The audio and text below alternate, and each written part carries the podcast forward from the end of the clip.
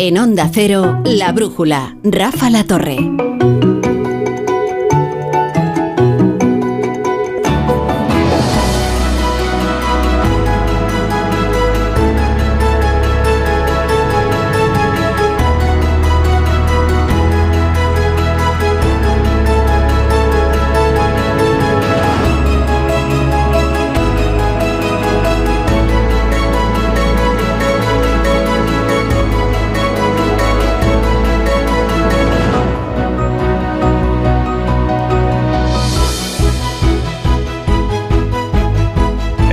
Esta es la sintonía que anuncia que comienza la brújula de la economía. Son las 9, son las 8 en Canarias y vamos a ver cuál es el plantel de hoy.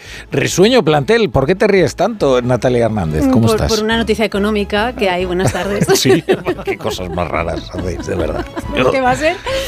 Oye, luego tenemos que hablar de dos cosas, Sí. ¿vale, Natalia? Una es de por qué las modelos no se ríen en los anuncios Ah, de lo he lujo. escuchado antes. Esto me interesa Que- mucho. Sí, sí, sí, sí. Y luego del friquismo eh, tan lucrativo de la venta de zapatillas Ah, eh, de modelos eh, pues clásicos, como se- que ahora se llama clásico a cualquier cosa, ¿no?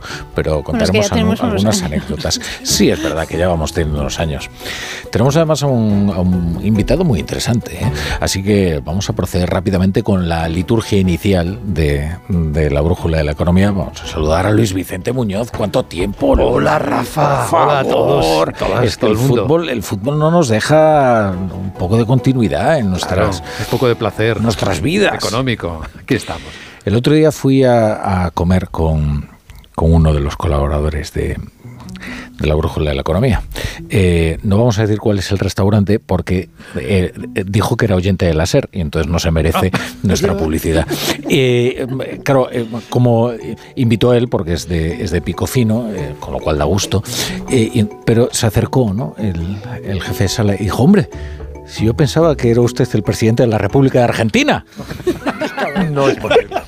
No ¿Es verdad o no, José Ramón Iturriaga? Qué cabrón eres, Rafa. No, ¿es verdad o no es Pero verdad? bueno, decir que ese señor me confundió con. Pero no, no voy a decir lo que se parecía a él, porque no, no, no merece la pena. No, no, porque me confundió con mi ley, sí, pero era por un día, un día malo, tuve un día malo, venía, iba ojeroso con el pelo pues como el que tengo ahora, básicamente. Me voy a colgar ahora una, fo- una foto en las redes sociales, en Eso es. X, antiguo Twitter o como se diga, para que la gente opine y diga si me parezco o no al presidente Yo- de la República. Eh, eh, escucha, es- pero está muy bien. eh, eh, fue así, es- o sea, no he exagerado nada, ¿verdad? Está muy bien, está muy bien ir a comer con un periodista, lo cuentan todo.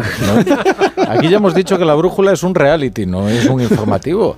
También es un programa de variedades. ¿eh? Ayer no veas la clase magistral que nos dio eh, Ignacio Rodríguez Burgos sobre las granjas de conejos y la- el apareamiento de los conejos, este tipo de cosas. ¿no? Que pues nada, del humano no se sabe. de Fibonacci. ¿Verdad? Mira.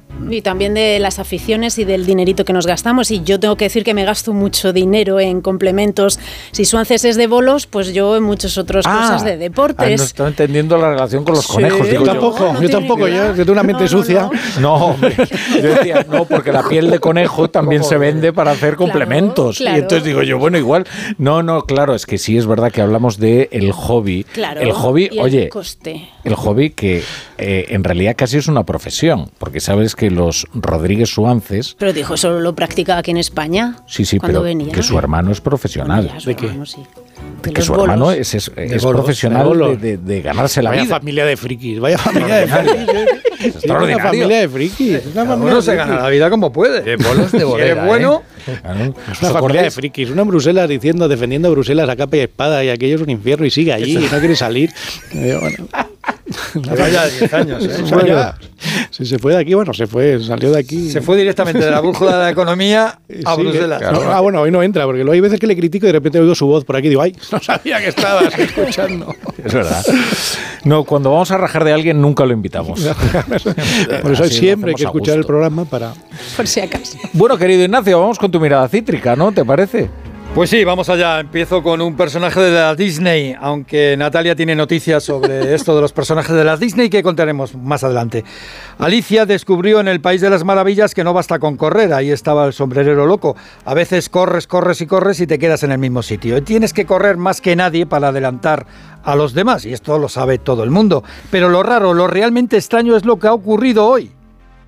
Que alguien quedándose parado ha sobrepasado al que va adelante. Esto es lo que ha ocurrido con la economía alemana, que está prácticamente parada y aún así Hoy Alemania se ha convertido en la tercera economía mundial al adelantar a Japón. Y es que el país del sol naciente ha tenido un imprevisto declinante anochecer económico y ha entrado en recesión. Pensaba que me estabas contando tu experiencia con la bicicleta estática. Bueno, yo que te sabes que trajeron ayer- los reyes. Ayer ya te dije que le dio tan fuerte a la bicicleta estática que ya he logrado atravesar por el pasillo y llegar a la casa vecina.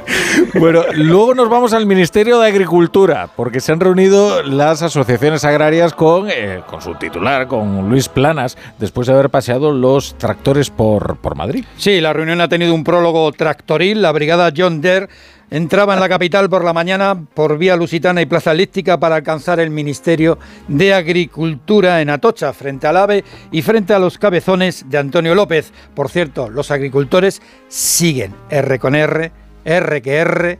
con sus protestas. Planas ha propuesto un paquete de medidas que pasa por reforzar la cadena alimentaria y para esto, para esto, bueno, pues lo que ocurre normalmente en política, pues ¿qué se hace? Pues se crea un nuevo organismo, una agencia de control. Eh, hemos propuesto la creación de una agencia estatal de información y control alimentario.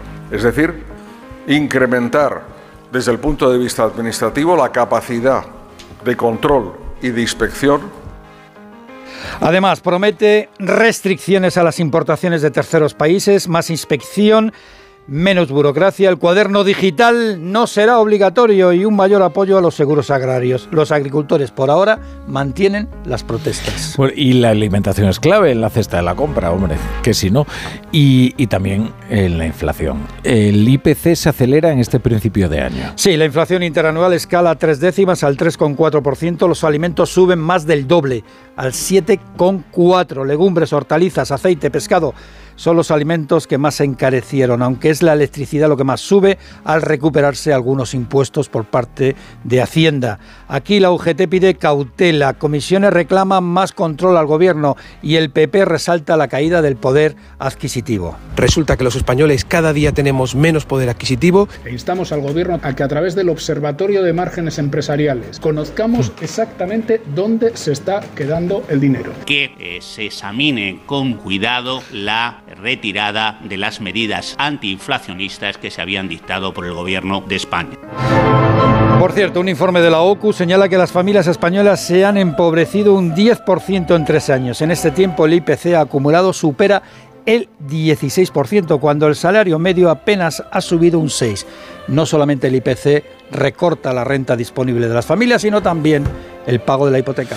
Y para la renta disponible es fundamental el coste de la deuda, pero más aún tener un empleo estable. Sí, el gobernador del Banco de España, Hernández de Cosa, ha alertado de la fuerte rotación que hay en el mercado laboral español y del crecimiento de los fijos discontinuos. No es tan importante si uno tiene un contrato indefinido o temporal, sino si verdaderamente la rotación que se produce en esos contratos es muy alta muy, o muy baja. Al menos para los trabajadores con contrato fijo discontinuo no se produce eh, esa, esa, reducción de, de, la rotación que, que querríamos. Los nuevos contratos apenas duran poco más de un mes. Hernández de Cos también ha apuntado que la inflación se irá moderando y esto permitirá una rebaja de los tipos de interés, algo que vendrá bien a las familias, también a las empresas. Por cierto, Rafa, de nuevo se ha incendiado un tren que iba camino de Extremadura, en este caso de Cáceres. El ministro Oscar Puente explica las razones. Eh, a ver, son incidencias normales. Eh, a veces se incendia un tren. Yo muchas veces lo explico, ¿no? Tengan en cuenta que el material rodante ferroviario de nuestro país es un material que no se renueva, en el caso de las cercanías, desde 2008. No hay un solo tren posterior al año 2008 en la red ferroviaria española. Y en el caso de trenes de media y larga distancia y alta velocidad, no hay un tren nuevo desde el año 2010. Bueno, por cierto, en 2008 gobernaba Rodríguez Zapatero, después durante seis años y medio ha gobernado Mariano Rajoy y ahora lleva seis años Pedro Sánchez como jefe de estación. Por cierto, justo antes de la pandemia, Fomento anunció la compra de más de 300 trenes nuevos. Otra cosa es que en la línea extremeña o en cercanías sí. el material rodante sea veterano. Eh, por cierto, eh, durante todo ese tiempo hemos tenido ministros de fomento y de transportes más o menos eficaces. Eh, bueno, se ha más o menos mucho negligentes. de Desde luego, ninguno tampoco dispuesto a escuchar las críticas eh, como este, y ninguno tan mal educado. porque claro, esto de llamar panfletos a los periódicos que publican noticias eh, es de ser un es un maleducado. Entonces hay que decirlo. Eh, el señor Oscar Puente no se comporta con la dignidad de un ministro. Se comporta eh, con la vulgaridad de un rufián. Y como tal, pues se dice, porque si no, eh, va a parecer que lo normal es conducirse por la vida como el ministro Oscar Puente. Pero no, no es lo normal. O al menos no debería ser lo habitual. Bueno, el caso es que se incendian los trenes que van a Extremadura y el ministerio está un poco incendiado también. Bueno, vamos a conocer más noticias de la economía con la ayuda de Pedro Pablo González. El seguro del automóvil se actualiza al alza. Sí, las aseguradoras han comenzado a revisar al alza las pólizas de enero. Seguro que algunos de nuestros oyentes ya lo han comprobado, especialmente en la categoría de todo riesgo y consolidan un encarecimiento récord del último año. Ascensos que pueden llegar hasta el 25%. Pese a esta subida, algunas de las grandes compañías del sector que han presentado resultado afirman que no consiguen remontar y entrar en más beneficios. El Ferrol se convierte en la puerta de entrada de un nuevo fabricante chino de automóviles. Sí, para toda Europa. BAIC, uno de los cinco grupos chinos de automóviles, ha establecido su centro logístico para vender en Europa sus premium eléctricos de la marca Arfox y entrarán por el puerto del Ferrol. 3.000 automóviles desde abril, que ya se podrán adquirir en España y Portugal, primeros países, en 1.000 contenedores de 45 pies, los más grandes del mercado. E invertirá en el puerto del Ferrol este gigante chino 5 millones. Bueno, y ahora que Mbappé va a dejar el PSG como amenaza, eh, el Real Madrid se convierte en el club de fútbol con más ingresos de Europa. Sí, eso dice el informe El Panorama Europeo de la Financiación y la Inversión de los Clubes que ha presentado la UEFA, 841 millones de euros, el club de Europa con mayores ingresos. El informe también refleja que España es el segundo país con mayor recaudación media y total por sus ingresos en taquilla. La UEFA considera que los datos confirman que el fútbol europeo de club sale de la pandemia, que hay mucho interés y por eso suben los ingresos y que se bate récord de asistencia. Bueno, me dejéis poner unos consejitos eh, y enseguida regresamos y saludamos a nuestro invitado.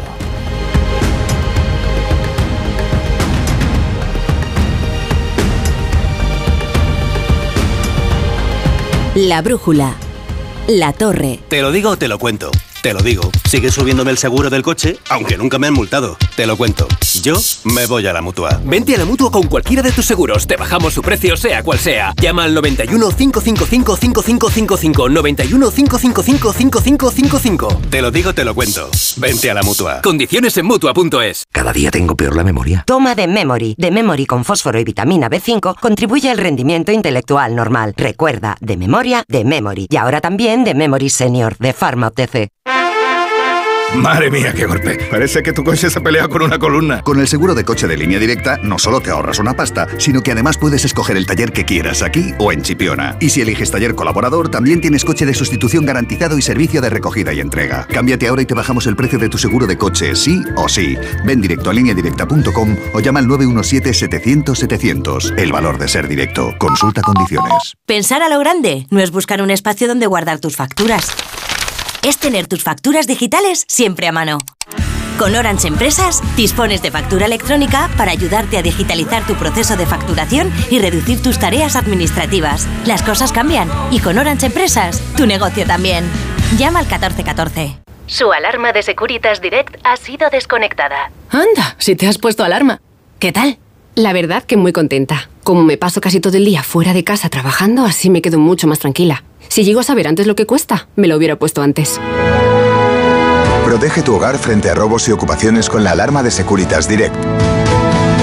Llama ahora al 900-272-272.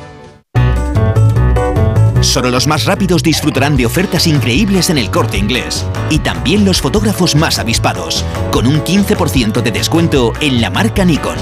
Así son las ofertas límite, del 15 al 18 de febrero en tienda web y app del corte inglés. ¡Vigor, gor, gor, gor, gor, gor, gor, gor! Toma Energisil Vigor. Energisil con maca contribuye a estimular el deseo sexual. Recuerda, energía masculina, Energisil Vigor. El cáncer de mama metastásico es una enfermedad incurable. La mayoría de las pacientes diagnosticadas nos estamos muriendo. Y esto duele. Ponte en mi piel. Porque yo antes era como tú, y tú mañana puedes ser como yo. A pesar de esto, amo la vida. La vida mola. Danos vida. Hazte socio. Cancermamametastásico.es Soy de legalitas porque cuando no sé qué hacer me dan soluciones. Como cuando pagaba IBI más por una valoración catastral incorrecta y me ayudaron a recuperar 4.000 euros. O cuando me explicaron cómo contratar a la persona que cuida a mis padres. Hazte de legalitas en el 900 y siente el poder de contar con un abogado siempre que lo necesites. Y ahora, por ser oyente de Onda Cero, ahórrate un mes el primer año. De nuevo, buenos días España. Protagonista, Luis del Olmo. Luis del Olmo era un enamorado de su trabajo. Protagonistas nosotros en acción. Abrió un camino que todos los demás seguimos. Le he respetado y le respetaré siempre. Información, opinión, entretenimiento. Para la radio cambiar es más que vivir. Sus principales virtudes yo creo que es sin duda la innovación, la independencia. Una parte de lo que entendemos por radio se la inventó Luis del Olmo. Te agradezco que recuerdes la historia de protagonistas. Una serie documental escrita y dirigida por Diego El mérito es de ustedes, amigos oyentes. Aquí está, protagonistas. Cada lunes, un nuevo capítulo de este podcast en la web y en la app de Onda Cero. La gente y la radio del pueblo. Si este 2024 te has propuesto sentir la tranquilidad de ahorrarte una pasta, te interesa el seguro de moto de línea directa. Porque te bajan el precio de tus seguros sí o sí y además tienes cobertura de equipación técnica para casco, guantes y cazadora. Ve directo a lineadirecta.com o llama al 91 700 700 917 700 700. Repetimos 917 700 700. El valor de ser directo. Consulta condiciones.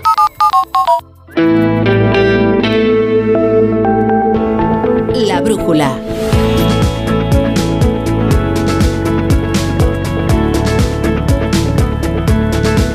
La Torre.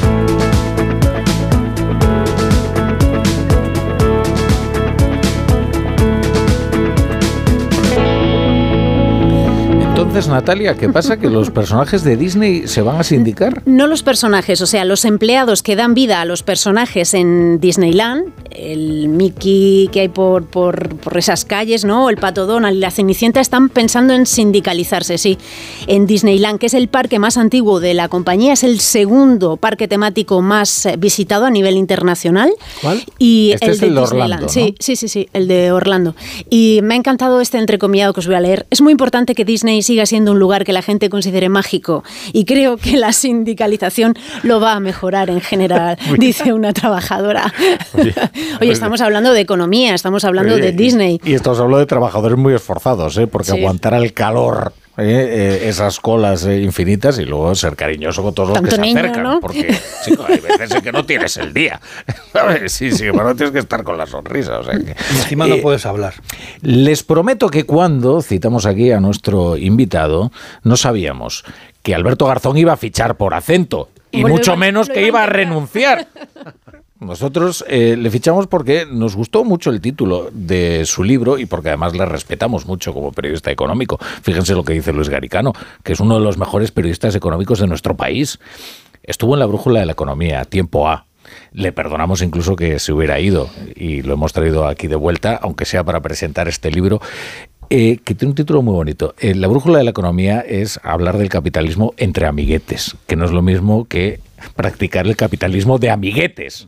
Capitalismo de amiguetes es el libro de Carlos Sánchez, periodista del Confidencial. Bueno, periodista no, director adjunto o adjunta al director, nunca supe Algo así. nunca supe Algo distinguir entre ambas No figuras. tiene ¿eh? la menor importancia, pero encantado de estar aquí de nuevo muchos años después y como decíamos anteriormente, que esto es como el cuento de Monterroso.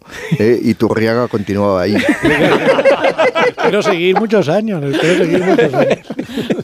Vamos a ver, el capitalismo de amiguetes. El capitalismo de amiguetes es lo que hace que España no tenga una granola, por ejemplo, ¿no? Una de estas grandes empresas europeas y que tantos sectores regulados, ¿no? Eh, tengan las empresas verdaderamente prósperas. Sí, efectivamente, yo creo que el capitalismo de amiguetes ha hecho muchísimo daño a la economía de este país. El libro lo que plantea básicamente es eh, las causas de nuestro atraso histórico. Es decir, una de las cosas que los historiadores, los economistas, lo han estudiado mucho en el plano académico, es porque el famoso atraso histórico de España. Eso está muy objetivado, está perfectamente definido en términos eh, cuantitativos.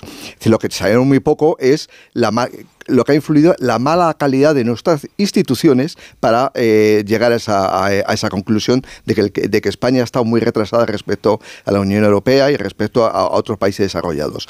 Y en España solo hemos tenido multinacionales eh, eh, a partir de los años 80 cuando se privatizó el sector público. Es decir, lo que sí es un proceso de ajuste inmenso y creamos eh, lo que se llamaba la Armada Española, os acordaréis, los años 80, años 90, donde comparábamos medio Latinoamérica. España es el segundo inversor en Latinoamérica después de Estados Unidos. Es decir, yo creo que esas grandes multinacionales eran de, derivadas de del sector público muy potente, bueno, la autarquía, el franquismo, una economía muy poco liberalizada. Y eso es lo que ha cambiado Ahora tenemos multinacionales, pero ya digamos no dependen directamente del BOE, aunque algunas sí todavía. Y esto tiene algo que ver con aquella famosa frase de Solchaga, creo, ¿no? Eh, de España es el país donde es más fácil hacerse rico, que es como el nuevo sueño español. Él lo niega. Y yo por aquellos años estaba muy cerca de él porque iba a muchas ruedas de prensa, no por otro motivo, que yo sé que alguno va a pensar mal. Eh, y, en aquella época, eh, cuando España entra en el año 1986 en la antigua Comunidad Económica Europea, eh, inicia un proceso de ajuste enorme con la reconversión, la reindustrialización y ese tipo de cosas. Y a partir del año 86-87 la economía crece una auténtica barbaridad. A mí hay un, año muy emblemático de la política económica española, que es el 88. El 14 de diciembre, famosa la huelga general, que fue la más eh, eh, seguida desde la Segunda República, se hizo en un año en que la economía crecía por encima del 5%. Es decir, y, la economía española entre el año 87-88 prácticamente hasta el año 93, que llega, digamos, la primera recesión después de las eh, ínfulas del 92, crece por encima del 4-5%. Y eso hace que entrara tanto capital que, bueno, un ministro de Economía y Hacienda pues presume ante la opinión pública y dice, pues España es un chollo para invertir porque se ganaba muchísimo dinero. Y efectivamente, se ganaba muchísimo dinero. Y ese es el origen de esa frase. Evidentemente, eh, se cometieron muchos errores y esos excesos que permitieron el gobierno socialista fueron los que nos llevaron a la crisis del 93-94. ¿Y, ¿Y, por qué en España eh, se practica el, capitalismo de amiguetes o se hace, digamos, eh, de forma tan, eh, tan rotunda, ¿no? dices, la mala calidad de las instituciones, pero ¿hay algo en la historia de España, en nuestra sociología, que determine que eh, tenemos que resignarnos a vivir en un capitalismo de amiguetes? En todos los países de, Europa que, he analizado en el libro, y eso insisto en que desde el punto de vista académico hay muchos estudiosos que lo han visto muy claro, eh, ha habido capitalismo de amiguetes, que decir, el, lobby, el tráfico de influencias, grupos de presión, existen en todos los países. No hay ningún país, ningún país que no exista. Lo que diferencia la singularidad de España en términos, digamos, de ese, esa definición que eh, esto viene de, hay un término anglosajón que es el capitalismo, que es un poco, lo hemos definido aquí en España como capitalismo de amiguetes.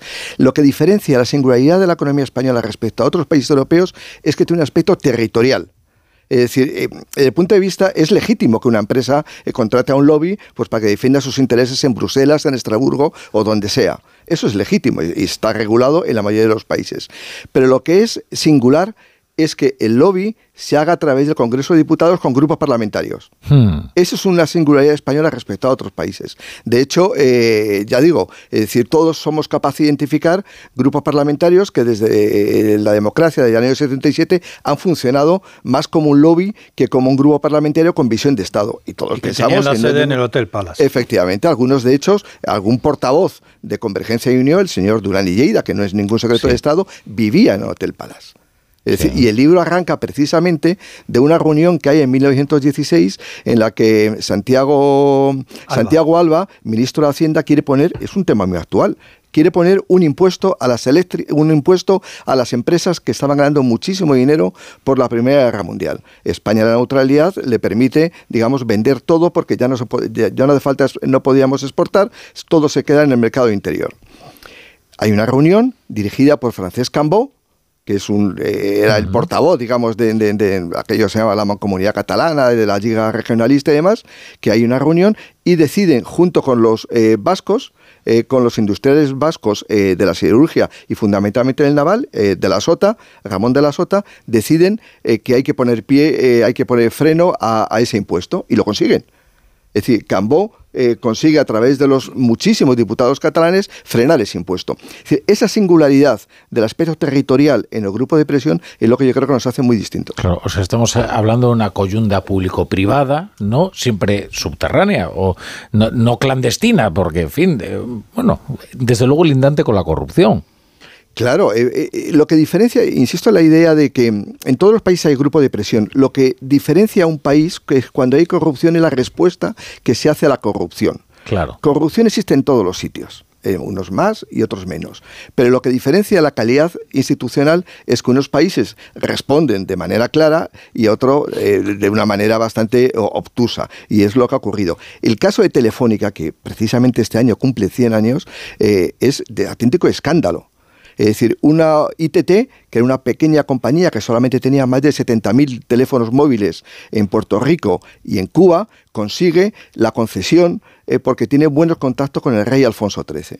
Eh, y luego, posteriormente, en la Segunda República, la principal comisión de investigación que se hace es eh, por la adjudicación a, Telefónica. Es decir, cuando había una empresa que era Ericsson, que era una empresa suya que todos conocemos, que sigue en nuestra vida, que había eh, pujado por esa concesión y no la consiguió y tenía muchísima más experiencia y muchísimos más teléfonos eh, instalados en todo el mundo. Eso es un caso de corrupción. Llegó la República, intentó investigar y no pasó nada. Por eso digo que lo importante no es tanto que haya corrupción, que en todos los sitios hay, sino es la respuesta que se da a la corrupción. te voy a hacer una pregunta que, en fin, no tiene que ver con el libro. Eh, sí tiene que ver con el libro, pero no aparece el caso reflejado en el libro por una cuestión de actualidad, que es lo de Garzón. Y luego ya permito que estos señores te pregunten lo que quieran. ¿A ti qué te ha parecido todo este episodio? Es decir, a Garzón lo fichan por comunista. Quiero decir, porque puede influir en eh, una parte del arco parlamentario, eh, que son pues, Sumar, entiendo, Izquierda Unida, pero claro, son los propios de su marido Izquierda Unida los que, mediante su reacción airada, hacen que él termine renunciando a ese puesto que suponemos bien pagado en acento. Yo creo que el caso de, Garzón demuestra una vez más que una cosa es estar en la oposición y otra estar en el gobierno, ¿no? Que decir, eh, durante muchos años eh, Podemos, eh, Izquierda Unida, el mundo de Sumar han criticado las puertas giratorias y entonces cuando ellos se dan cuenta que tienen que salir ya del gobierno, pues se les mira con la misma lupa que ellos miraban anteriormente. Es un error de libro. Es decir, yo creo un exceso, pero lo que sí es interesante es ver la reflexión que tenemos que hacer entre todos sobre cuál es el papel de los políticos cuando salen de la política. A mí me parece que esa es la reflexión más importante que tenemos que hacer con el caso Garzón. y, yo creo que él ha tomado la misma medicina que, eh, que introducía en el, en el resto del sistema político. Simplemente eso. Entonces lo tenemos que repensar porque este país es de los pocos que no tiene una regulación del lobby. Y además cuando ya hay proyectos de ley en el Congreso, han entrado proyectos de ley y nunca han salido Bueno, él lo intentó. Él lo intentó. Eh, es curioso porque él se está con sus perspectivas laborales, digamos, se están consumiendo en la hoguera que él contribuye a encender, eh, lo cual siempre es un espectáculo edificante, pero al final eh, siempre deja una sensación de vacío, porque lo que tenemos que pensar efectivamente es cómo conseguir que los políticos reingresen llamémosle en la vida productiva, eh, porque si no, no vamos a poder conseguir atraer a políticos que son de excelencia en sus, en sus campos, en sus ámbitos laborales. ¿no? te quería preguntar por acento. Eh, acento es, es, como los pactos de la Moncloa, ¿no? O sea, ahí están todos. Yo le llamo un gobierno concentración. Eso parece el Consejo de Caja Madrid. Dice, bueno, si no falta nadie ahí. Dice, bueno, están aquí los detalles. Es un gobierno de concentración. ¿Esto es una muestra de capitalismo de amiguetes, lo que allí se da? No lo sabemos. No lo sabemos porque no hay transparencia. Es decir, el día que sepamos si los directivos de Acento o cualquier otra empresa van al Congreso de Diputados y sepamos con quién se reúne, cuánto tiempo ha estado reunido, cuál ha sido la agenda de esa reunión, como ocurre en la Unión Europea o en el Banco Central Europeo, cuando alguien va a Frankfurt, eh, está perfectamente delimitado eh, con quién ha hablado, cuánto tiempo ha hablado y de qué ha hablado y eso ocurre en Estrasburgo también y en Bruselas. Cuando sepamos con quién han hablado los directivos de Acento, diremos, sacaremos una conclusión. Ahora creo que es muy precipitado. Ignacio, conoces a este señor, ¿verdad, Carlos? Algo me suena. Pues encantado de que estés aquí con nosotros. En la historia, leyendo tu libro, se ve claramente que en esto de los políticos y las élites económicas ha habido grandes influencers en el pasado, ¿no? Eh, Gamazo, Cambó, Maura. ¿No? Bueno, lo de Gamazo es para nota, porque te llegó a tener 23 familiares en el Congreso de los Diputados, o sea, se convirtió él mismo en, en partido político, ¿no? Eh, pero dicho esto, eh, dos preguntas. En España, en los últimos años, ha habido saltos de la política a la gran empresa, pero vamos, saltos de trampolín con tirabuzón. ¿no? Y me refiero, por ejemplo, eh, que se han pasado del Consejo de Ministros, mm, pasados unos meses, al Consejo de Administración de Empresas del IBEX, ¿no? Y después, y eso no se ha logrado, no sé hasta qué punto se puede, de qué manera evitar, ¿no? Y después, ¿qué sectores han sido los más prolíficos en esta, en esto del salto del trampolín? Yo creo que no se ha podido evitar y es muy difícil evitable si no hay transparencia. Insisto con la idea. Que decir, en, en, Estados Unidos es normal que alguien esté en la empresa privada, vaya al sector público y luego vuelva al sector privado y no pasa absolutamente nada. Pero claro, lo, los fiscales y los órganos reguladores y la, los contrapoderes que tiene el, sistema económico eh, obligan a dar información sobre lo que han hecho durante su actuación. Y mientras tengamos eso, tenemos un problema. Ahí, eh, y ha habido casos muy escandalosos. Es decir, yo recuerdo, y en el libro, lo, porque está publicado, además yo lo publicamos en El Mundo hace muchísimos años, en una de sus entrevistas eh, últimas, probablemente la última que dio Enrique Fuentes Quintana, una auténtica autoridad en la tienda pública española, me contó y digo que no es ningún secreto de Estado, me contaba que él cuando llegaba al Consejo de Ministros lo que más le aterrorizaba era cuando hacían la revisión de la tarifa eléctrica y llegaba el ministro de Industria con un papelito, con un informe, con la, mancheta, con el membrete de, de, UNESA, de la patrona eléctrica. Pues claro, cuando tienes ese tipo de situaciones es tan dramático que luego dice muy poco en favor de, de, la calidad de la institución española. Hay otro dato también de un ministro de Industria, y tiene que ver con la segunda pregunta que me hacías. Un ministro de Industria que pasa inmediatamente de ser ministro de Industria y Energía a presidente del Foro Nuclear Español. El foro que se llamaba antiguamente Foro Atómico Español. Es decir, Claro, eh, eso hoy, hoy, día es impensable. Es decir, a Garzón no nos puede gustar que se vaya a un lobby, pero no ha pasado directamente al Consejo no, de Administración. ha habido una vicepresidenta económica del gobierno de Rodríguez Zapatero que pasó a los pocos meses del gobierno a ser miembro de un consejo de administración de una eléctrica. Uh -huh. La cuestión es que era la filial iberoamericana de una eléctrica española. Uh -huh. Y entonces no, se, no había problemas de, nuevo, de, de, nuevo, Ignacio, es la capacidad de respuesta del sistema para identificar esos casos que son muy feos eh, y poner medios para eh, que no se vuelvan eh, a producir. Eh, Carlos, eh, yo quería preguntar, porque estamos hablando mucho del pasado, pero creo que también tenemos que, poner las largas ¿no? y mirar en el futuro. ¿Cómo está el termómetro de ese capitalismo de amiguetes en la actualidad y cómo lo ves en el, en el futuro? Yo creo que eh, es bueno saber el pasado porque nos permite comparar de una manera mucho más homogénea, mucho más rigurosa. Eh, yo siempre recuerdo que eh, cuando estaba hablando ahora de, del libro, que no hace más de 30 años no existían la Comisión Nacional del Mercado de Valores, no existía la Comisión Nacional del Mercado de la Competencia, no existían muchos tribunales que se encargan hoy en día de fiscalizar. Por lo tanto, hemos avanzado muchísimo. España ya no tiene que ver con la España de los años 80, con la España de los años 40, por supuesto con la España de la Restauración o con la, o la dictadura de, de, Primo de Rivera. España ha cambiado para bien en muchísimas cosas porque ha entrado en la Unión Europea y la Unión Europea nos fiscaliza. Los fondos europeos van a estar fiscalizados por la Unión Europea. Es decir, probablemente eso además ha hecho mucha más complejidad a la hora de distribuirlo, pero van a estar fiscalizados yo creo que hemos mejorado mucho. Lo que nos falta mucho, insisto, es la idea de dar una respuesta. Cuando identificas eh, un caso de corrupción, la justicia, justicia tiene que ser rápida porque si justicia aparece ocho años después no sería útil para nada. Yo creo que hemos avanzado mucho en el, digamos, en la arquitectura institucional, pero nos falta mucho el tener una justicia con muy buenos medios y con fiscales y con jueces que conozcan eh, los intríngulis del asunto económico. Y todavía no tenemos ni una cosa ni la otra. Los tribunales eh, sobre todo los de instrucción de primera instancia, tienen muy pocos medios, hacen sentencias posteriormente cuando ha pasado muchísimos años y ese efecto, digamos, eh, clarificador, ese efecto ejemplarizador que debe tener una sentencia judicial, pues no, la, no somos capaces de poner en marcha. O una reflexión, una pregunta y una sugerencia para Carlos, porque está muy interesante el trabajo que ha hecho en este libro de capitalismo de amiguetes. En economía solemos decir que lo que no se mide o no se puede medir no existe, ¿no? Estamos hablando de, de debates. ¿Cómo medir la intensidad del capitalismo de amiguetes? ¿Qué KPI pondrías para, como se dice en términos empresariales, para medir la intensidad? y una reflexión al respecto, porque nos fijamos mucho, y al citar el caso de Alberto Garzón, de cuando un político sale, dónde va a parar, a qué empresa va, van a dar sus huesos o dónde va a vivir el premio de los favores hechos durante el tiempo que estaba en la administración. Pero es que ahora también se ve muy descaradamente cómo hay empresas públicas utilizadas para hacer la carrera hacia arriba de la política, hmm. que son como zonas de entrenamiento en las que también podríamos hablar de capitalismo de amiguetes, en los que se forjan a los futuros políticos que luego completarán el círculo.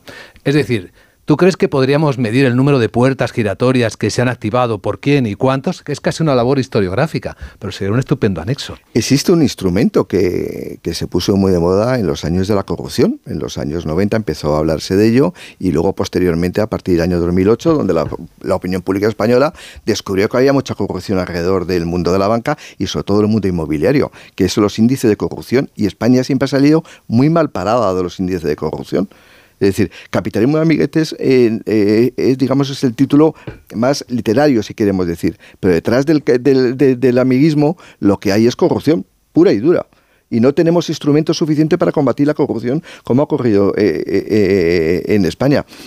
yo hablamos antes de, de, la Comisión Nacional de Mercado de Valores, pero pensad que en los años 80, con una economía que crecía de manera descomunal, pues no existía un mercado regulado de valores moderno. Eh, todo se hacía en corros, se hacía de una manera muy poco vigilada. Y luego los agentes de cambio y bolsa se convirtieron de un día para otro en, sociedades eh, de, valores. Es decir, ¿alguien fiscalizó realmente que esas operaciones fueran transparentes? Hubo algún caso que incluso llegó a los tribunales. No pasó nada. No pasó nada. Y estoy pensando, por ejemplo, el caso de Merrill Lynch. No pasó nada. ¿Se investigó? No. Carlos, yo creo que lo has explicado, lo has explicado muy bien y que en estos últimos años has hecho el análisis de que las cosas han ido a mejor, claramente han ido a mejor, esa confusión que hay entre lo público y lo privado, que es lo que está un poco detrás de ese capitalismo de amiguetes, pero yo creo que una de las grandes asignaturas pendientes es la dignificación de la política, ¿no? Yo creo que hay parte de esto que la percibimos todos y, se, y, se, y se, se, desprende de alguno de los comentarios que hemos oído ahora en la mesa de que la política es indigna, entonces claro, está todo un poco entremezclado, claro, porque si, si tú vas a la política a, pues no sé, a ganarte la vida y no se le percibe que haya una vocación de servicio público, luego, claro, lo de volver a la al sector privado se complica y más si lo que lo estamos es fiscalizando como lo estamos fiscalizando, pero o eso se soluciona o como has dicho antes Rafa, que siempre los directores de los programas siempre aciertan, eh, como ha dicho antes Rafa, eh, lo, que no van a conseguir es atraer nunca talento a, la clase política, ¿no? Es una, pescadilla que se muerde la cola. Es muy importante dignificar, fíjate, si lo en el trabajo de, de campo para realizar este libro hay datos que me parecen muy sorprendentes. Por ejemplo, que el 30% de los, eh, la tercera parte de los grandes empresarios que había en la España del primer tercio del siglo XX eran abogados. Mm. Eh, y, el y los despachos de abogados, decía antes Germán Gabazo, que digamos que era el gran despacho de cacique cerealista castellano, era el gran despacho de la restauración por el que pasaban, bueno, el propio Antonio Maura fue pasante, valga la redundancia, del despacho de Germán Gamazo y luego tiene una influencia enorme eh, durante la restauración alguien como Antonio Moro, que fue varias veces eh, miembro de primer ministro o presidente del Consejo de Ministros de, de, España.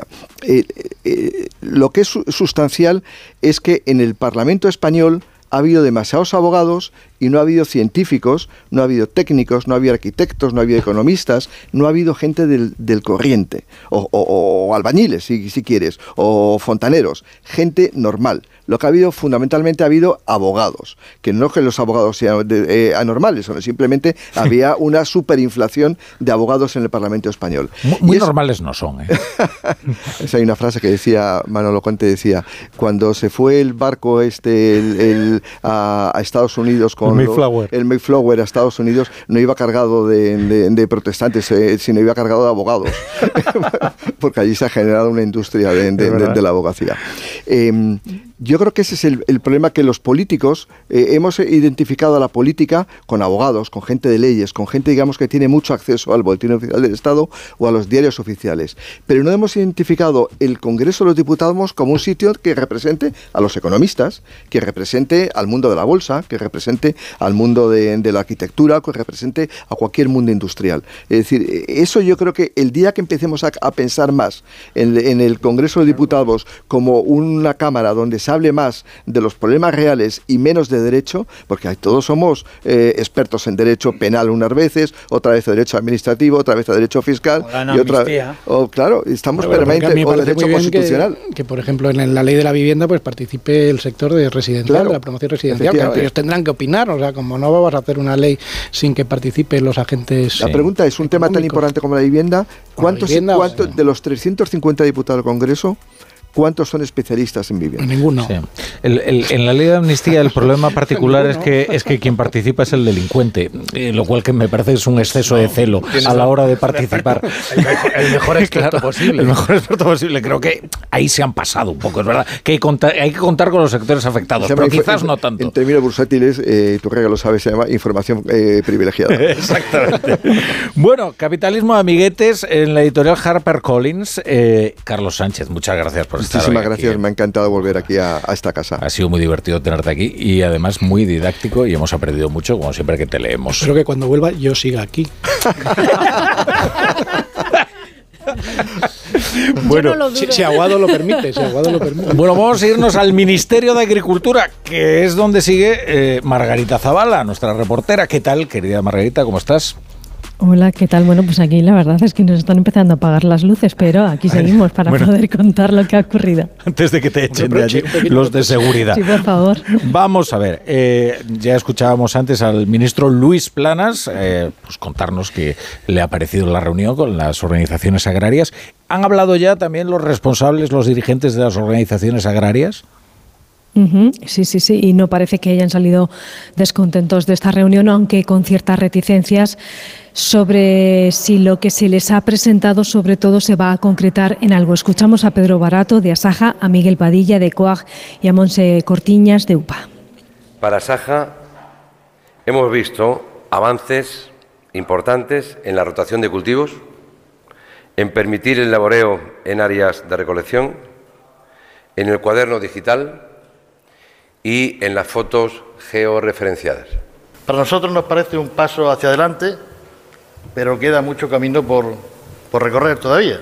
La decisión de si ha sido muy fructífera o menos fructífera esta reunión será cuando se terminen de eh, trabajar los grupos de trabajo que se han programado precisamente para la semana que viene. Como ven, nos quedan aún muchos flecos, muchos temas que, que trabajar, pero en todo caso eh, nosotros creemos que el ministro ha escuchado el mensaje. Todo depende, por tanto, Rafa, de lo que ocurra en las reuniones técnicas entre el Ministerio y los agricultores de la semana que viene y la que va a tener el lunes que viene el Gobierno y las comunidades autónomas. Eh, bueno, pero la, la pregunta es, ¿siguen las movilizaciones? ¿Continuarán? Sí, pues se lo hemos preguntado a UPA y las movilizaciones continúan. Se mantienen las movilizaciones hasta el día 26, porque aquí además, y sí quiero ponerlo de relieve, falta una pata muy importante, que es la autonómica. Las comunidades autónomas, que además creemos que tienen reunión el próximo lunes, y le hemos pedido al ministro que actúe con contundencia a la hora de implicarlas en la simplificación. Se trata de seguir presionando, nos dicen, a todos los niveles, eh, también a nivel europeo, porque de hecho había por aquí también alguna televisión extranjera. Bueno, y una cosa más, eh, entonces eh, finalmente se van a publicar los eh, nombres de las empresas sancionadas, ¿no? Por no cumplir con la ley alimentaria. Sí, entre el paquete de medidas, esas 18 medidas que ha presentado hoy Luis Planas a las organizaciones agrarias, bueno, destaca efectivamente esa de que se van a publicar los nombres de las empresas que no cumplan, que no hayan cumplido ya con la ley de la cadena alimentaria, las que tengan sanciones graves o muy graves. Y aquí COAG, bueno, pues a Miguel Padilla le parece muy bien, por muy polémico que pueda parecer. Si ese precio, que en muchísimas ocasiones, como saben, es por debajo del coste de producción, pues es un problema grave. ¿Por qué? Pues porque eso podrá durar un poco tiempo, pero más no porque será inviable la explotación. Yo sé que esto a nivel de las empresas, pues de cara a la imagen puede ser, mm, en fin, no muy agradable, la verdad.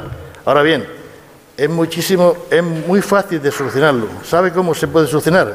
Cumpliendo la ley. Por lo tanto, claro que estamos de acuerdo y se publicarán, por tanto. El Padilla en este caso también ha valorado de forma muy positiva eso de lo que hemos hablado últimamente mucho, que es de ese cuaderno digital obligatorio para muchos agricultores que no saben muchas veces ni utilizar el móvil. O porque no tienen ni siquiera eh, cobertura, como nos han explicado esta hmm. mañana y esta tarde, hoy de nuevo aquí y en este caso parece ser que va a ser voluntario. Bueno, Margarita Zavala, desde el Ministerio de Agricultura. Marga, corre que viene ya el de seguridad, que ya lo vemos por ahí. Cuidado. Por cierto, no, voy a disfrutar porque de verdad esto es uno de los edificios más bonitos que hay en Madrid. Así que poco a poco a ver si me dejan cotillar. Desde luego, dentro de los ministerios es el más bonito, yo creo. ¿eh? El antiguo Ministerio de Fomento, la verdad es que y el patio central es, eh, es una de las cosas más espectaculares que te puedes encontrar. Yo me atrevería a decir que el más feo es el de sanidad. Bueno, es uno de los últimos, está muy cerca, en el Paseo del Prado, justo enfrente del Ministerio del Prado, eh, la antigua casa de los sindicatos, donde estaba el sindicato vertical, eh, y el diario Pueblo, por cierto, ah. eh, justo detrás, y una, una emisora pública de radio. Y, en el ranking de los ministerios no cuenta el Ministerio de Asuntos Exteriores, porque como tiene sedes, el Palacio de Viana, no, eso no cuenta. El Palacio de Santa Cruz, que fue una cárcel, la cárcel, una cárcel de Estado. Es una enciclopedia, ¿eh? para sitio bonito, el, Palacio de la Bolsa. Es, impresionante cuando, cuando Ignacio se pone en plan frontón, ¿no? Se dice, voy a devolver todas las pelotas. O sea, muy no, pero me gusta, me gusta, me gusta pasar por Madrid y además tengo la suerte de ir muchas veces con guía. Yo soy de los que contrato un guía para, para ir por Madrid y ver cosas que habitualmente no vas, no ves, no te explican. Ignacio hace, contrata un guía y le dice, ahora te voy a contar. Venga, unos, unos consejitos y volvemos.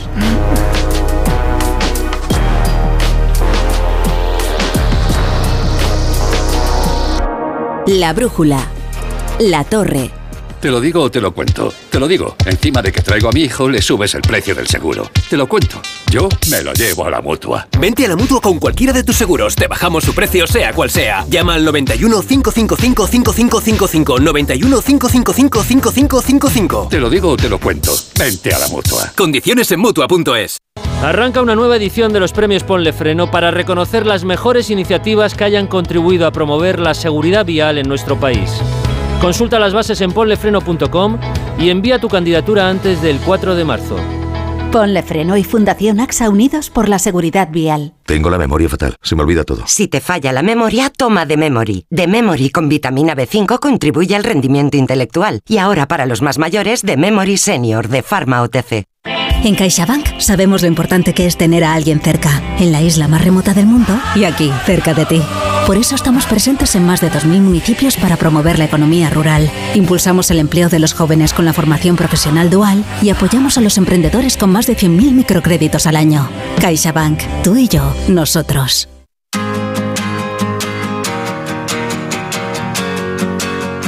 La brújula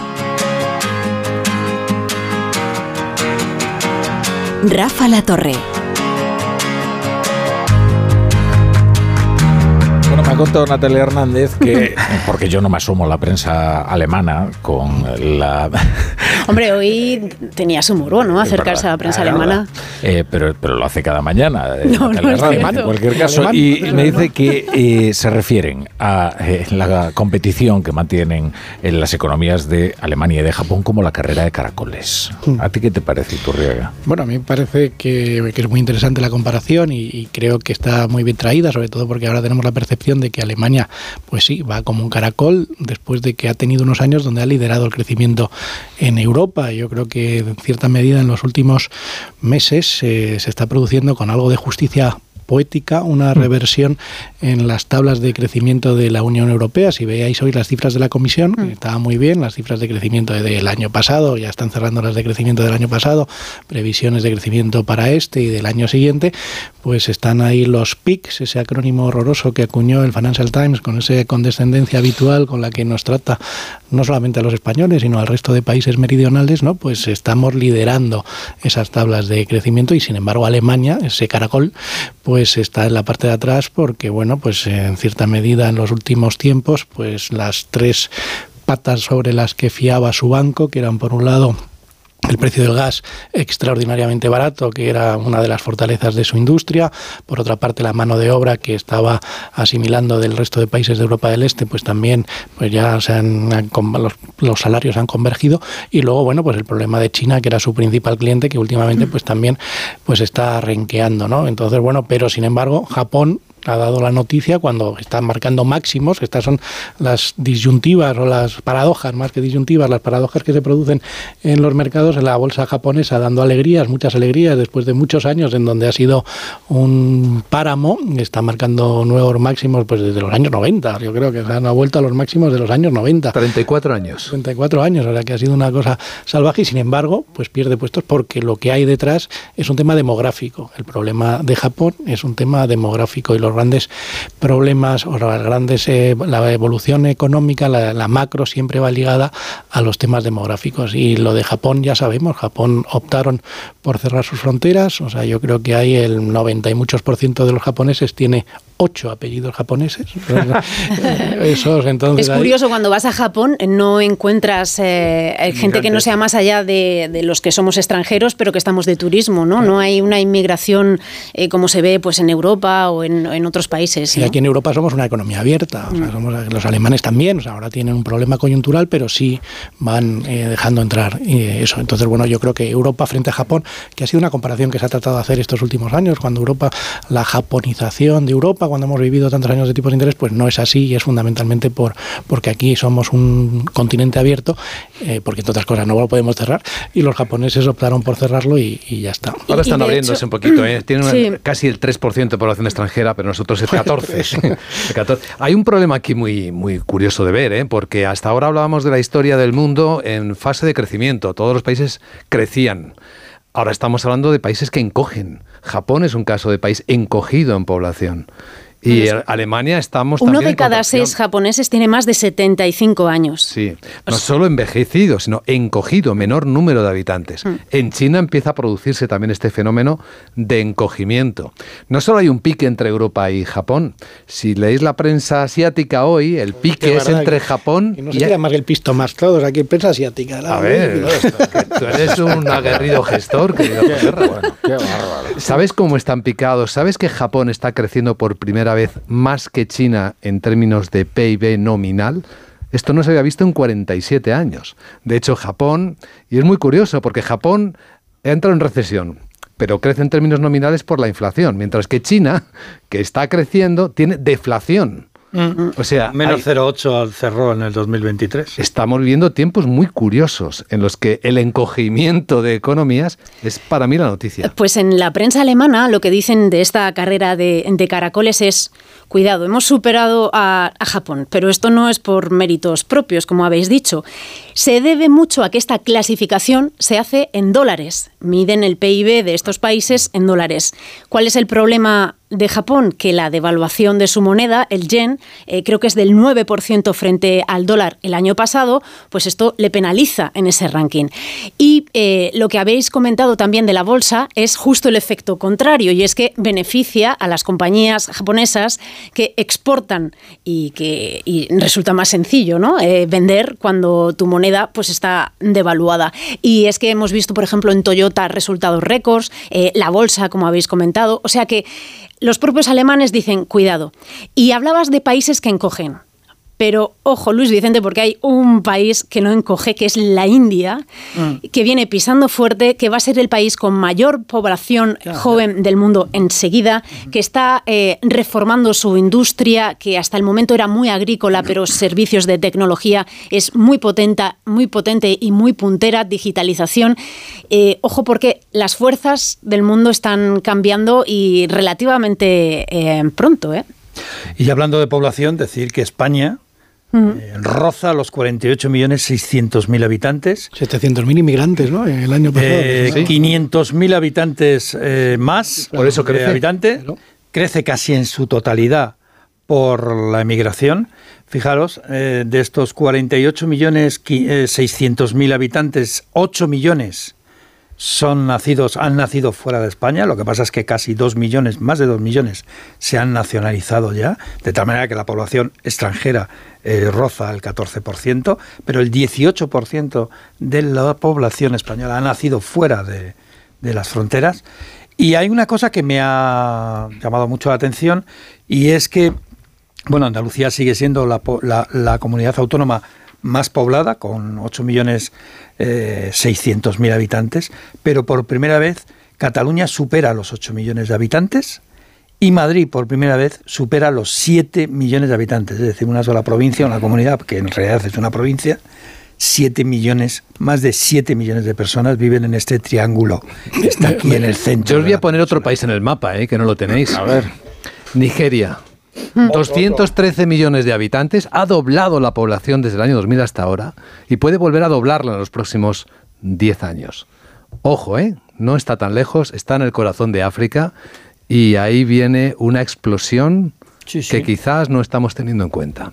Sí, pero no solamente está pasando No, pero- por, pero- pero- por Nigeria, ¿eh? también El Etiopía. tema- por el tema- los temas demográficos, el detrás del milagro económico este que se disputan tanto Andar como Rato, hablando de cronicapitalismo, eh, pues eran los 8 millones de afiliados a la Seguridad Social que pasamos a tener más del año 96 al año 2008. Pasamos de 12 a 20 millones de afiliados a la Seguridad Social y si lo miras o lo comparas con las economías de nuestro entorno, como decimos los cursis, pues eh, se mantuvieron más o menos los mismos niveles de cotizantes a la Seguridad Social. Y es lo que está empezando a pasar ahora, esos 700.000 inmigrantes que han entrado a España, que vienen a trabajar. O sea, estos señores vienen, entran por Barajas, Adolfo Suárez, Barajas o como se llame, y, y- y- y vienen a trabajar.